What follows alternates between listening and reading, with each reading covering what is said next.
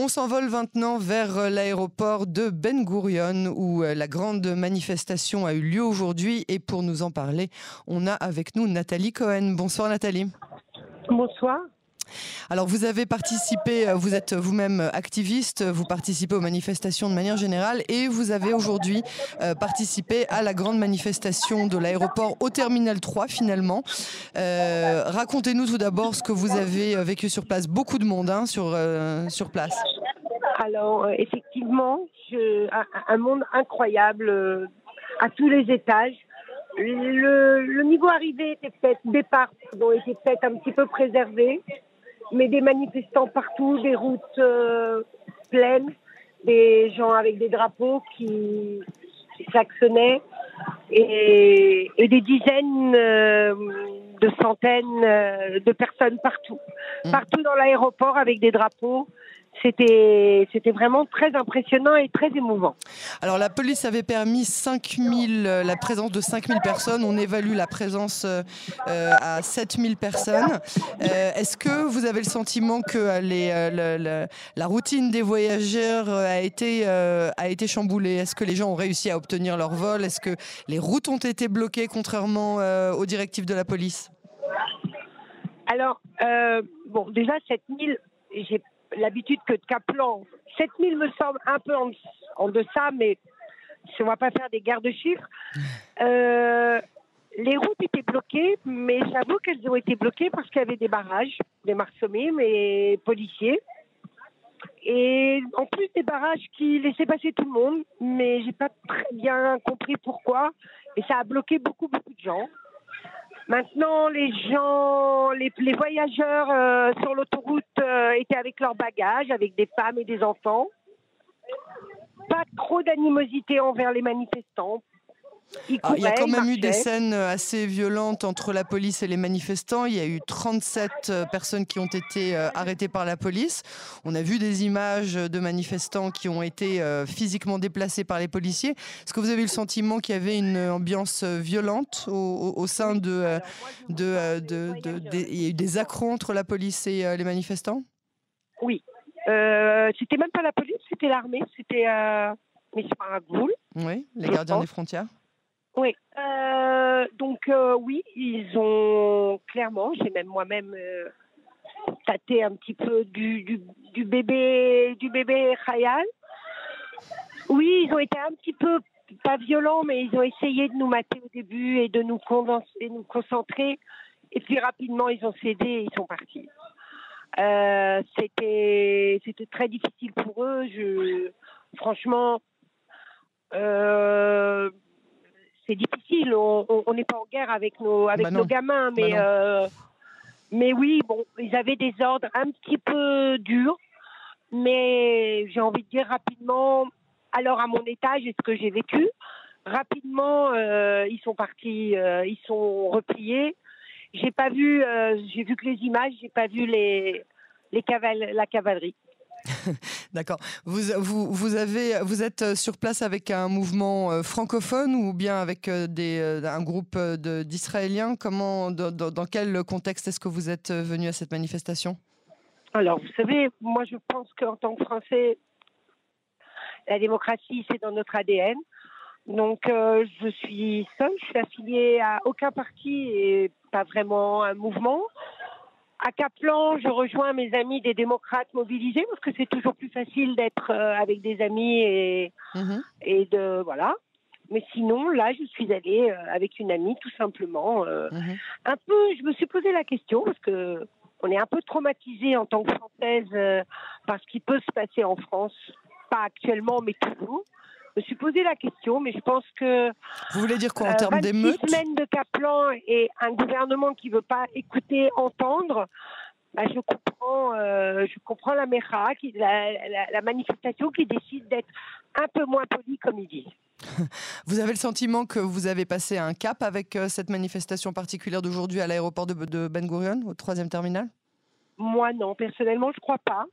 Euh, c'est simplement qu'on sort du confort de Kaplan qui dérange plus grand monde le samedi soir. Ah. Euh, les chauffeurs de taxi savent qu'on évite la région et voilà. Là, c'est en pleine journée. Ça a malheureusement embêté, je ne sais pas, vous, vous pouvez me dire s'il y a eu des avions en retard. Mais il y a surtout eu des euh. personnes qui ont dû arriver à l'aéroport 7 euh, et 8 heures euh, en avance de peur de ne pas pouvoir accéder au terminal et de peur de ne pas pouvoir prendre leur avion. Il y a des équipes, il y a des équipes d'Israël, par exemple, pour un vol pour Tbilissi qui n'a pas pu arriver parce que les routes étaient bloquées. Donc après ça, la question qui se pose est évidemment où doit s'arrêter la, la, protestation légitime, démocratique dans un pays où on a encore effectivement le droit à la démocratie et où commence euh, les enquiquinements pour les gens qui vont travailler, qui rentrent chez eux, qui prennent enfin leurs vacances et qui euh, doivent euh, subir les, le, le, prix de cette manifestation ou de cette protestation, aussi légitime soit-elle.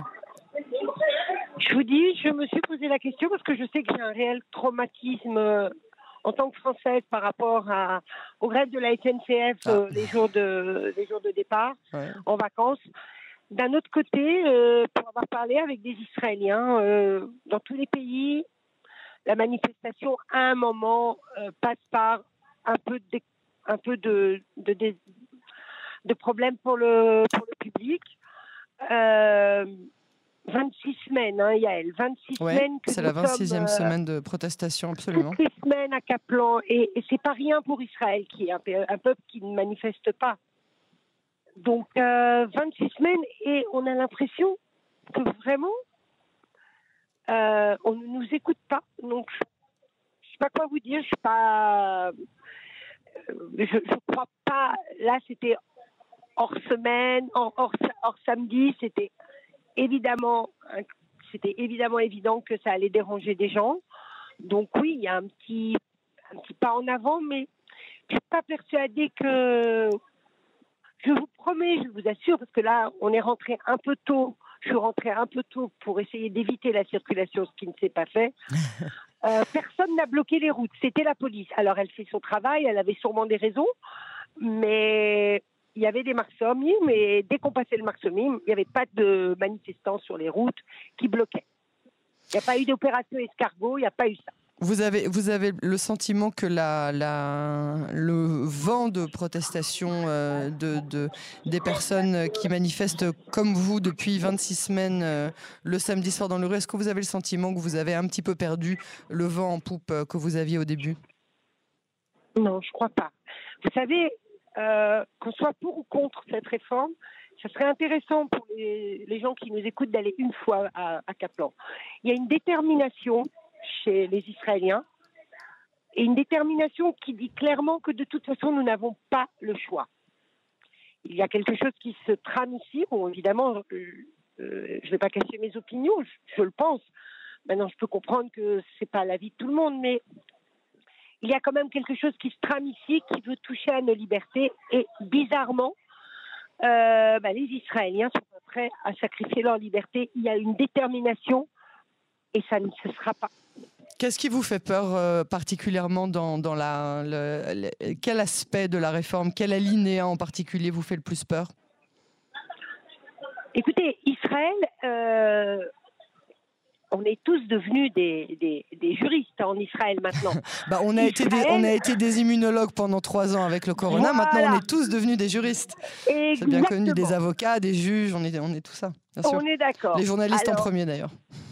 Voilà. Euh, il est clair que il est clair qu'Israël est une démocratie très légère, très faiblarde euh, par rapport à pas que la France, mais la France aussi. Pas de constitution, pas de conseil constitutionnel, pas pas vraiment de séparation de pouvoir, pas de médias.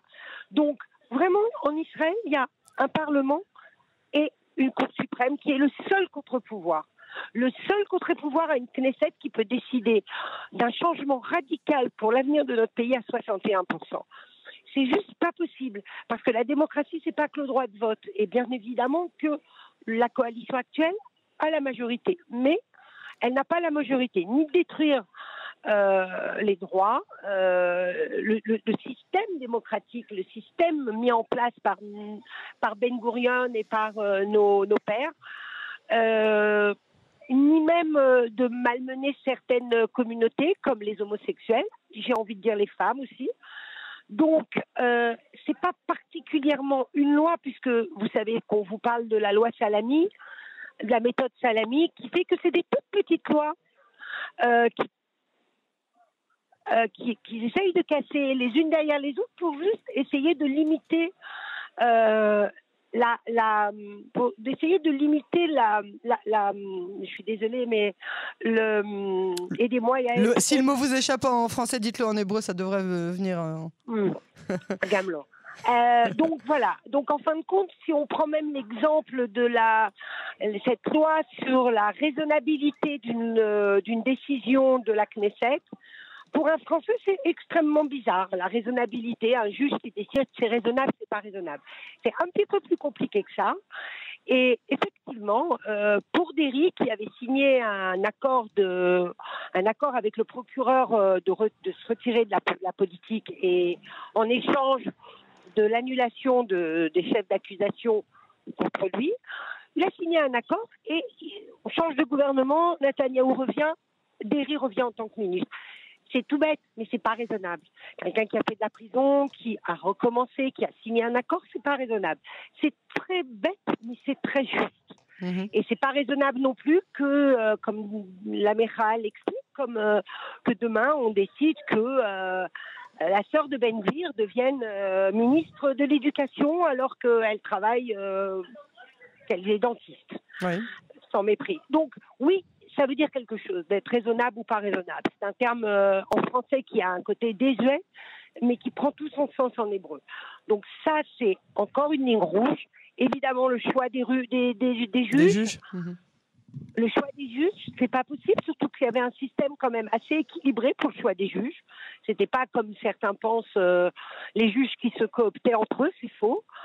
Euh, il n'arrive pas il y a quelque chose qui me dérange. Il n'y arrive pas par la loi, il essaye de passer par le bâtonnier, par les bâtonniers. Les bâtonniers euh, lui échappent et il décide de supprimer, enfin de refaire un autre euh, un, autre, une autre association des, des, des, des, avocats pour pouvoir, enfin, jusqu'où jusqu'où c'est pas C'est ça, on entend, on entend que les, les, les aspects, euh, chacun des aspects euh, d'ores et déjà divulgués par euh, le gouvernement de cette, de cette prochaine réforme, qui risque donc de commencer à être voté de manière absolument unilatérale, vous inquiète les uns après les autres. Nathalie Cohen, je vous remercie beaucoup pour ce témoignage. Merci d'avoir partagé avec les auditeurs de Cannes en français cette expérience aujourd'hui de, de, la protestation à l'aéroport de, de Ben Gurion. Et à bientôt sur les ondes de Cannes en français.